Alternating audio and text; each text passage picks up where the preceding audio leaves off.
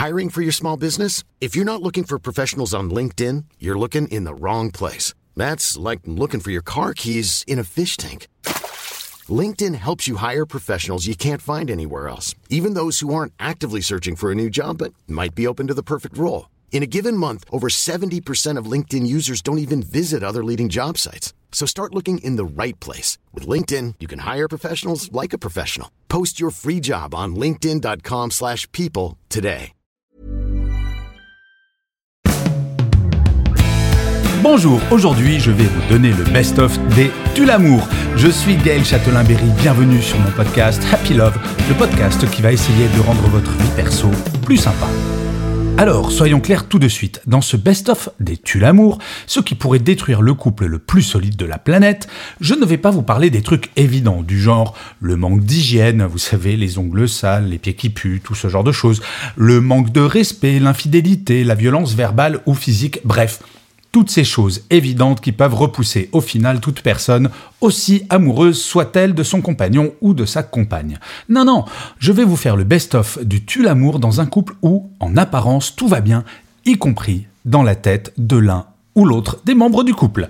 Ce couple, c'est l'archétype du couple heureux. Ils sont beaux. En société, tout se passe bien. Tout le monde imagine qu'ils sont les plus heureux du monde. Et pourtant, la fin est proche. Vous avez remarqué comme je prends un petit ton catastrophique, genre bande-annonce américaine. La fin est proche. Là, gênant, en fait, on s'aperçoit qu'entre l'image extérieure donnée et la réalité du quotidien, l'écart peut être grand. Je vous propose donc le top 5 de ce qui peut détruire un couple. Bien entendu, ce top 5 est totalement subjectif et issu de ma propre expérience et des très très nombreuses discussions avec mes copines et mes copains. Mais si vous n'êtes pas d'accord, pas de problème, vous pouvez m'écrire. Ce best-of, il va commencer du numéro 5, le moins important, au numéro 1. Numéro 5, l'indélicatesse. Vous savez, c'est le mec qui par exemple va dire à sa chérie Dis donc, t'as pas pris un peu de poids, toi, dernièrement? Messieurs, j'ai 52 ans et je dois bien dire que j'ai vu beaucoup d'entre vous vous permettre ce genre de réflexion alors que vous, tranquillou, vous étiez en train de vous faire un petit, gentil ventre à bière. L'indélicatesse, c'est de regarder la paille qu'il y a dans l'œil de l'autre sans regarder la poutre qu'on a dans le sien, comme disait cette grande philosophe qu'était ma grand-mère. Et en fait, c'est vrai que c'était extrêmement vexant. L'indélicatesse ultime, c'est aussi de faire ce genre de réflexion en présence de témoins. Un couple, c'est une équipe qui joue dans le même camp. Quand on commence à se moquer de l'autre sur un détail physique ou sur un mot, ça peut très très mal passer. En numéro 4, le manque d'intérêt pour la vie de l'autre.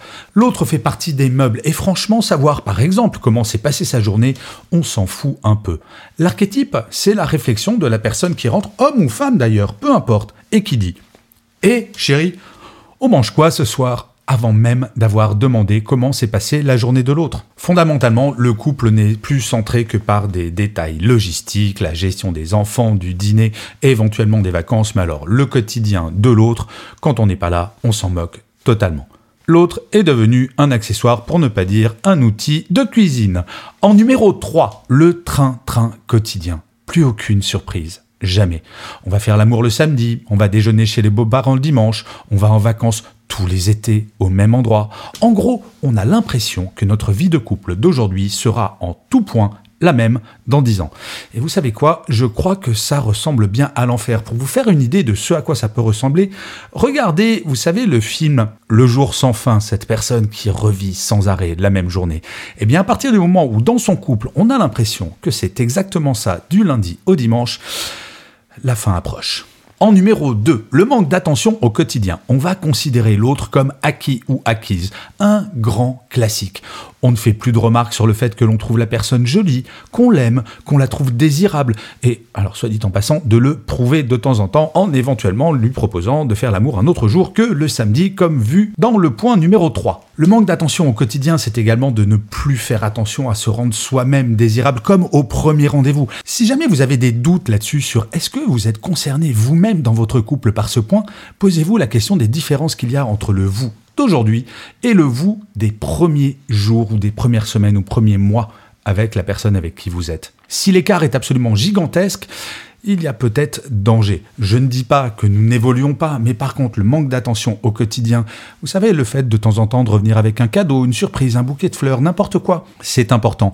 Et j'en profite d'ailleurs pour dire, le bouquet de fleurs, c'est pas que les hommes vis-à-vis des femmes. Je tiens à dire qu'une femme qui offre un bouquet de fleurs à un homme, eh ben, franchement, c'est pas mal non plus. Et enfin, en numéro 1, du tu l'amour, la non-communication sur des choses qui dérangent, les non-dits. C'est sans aucun doute le pire.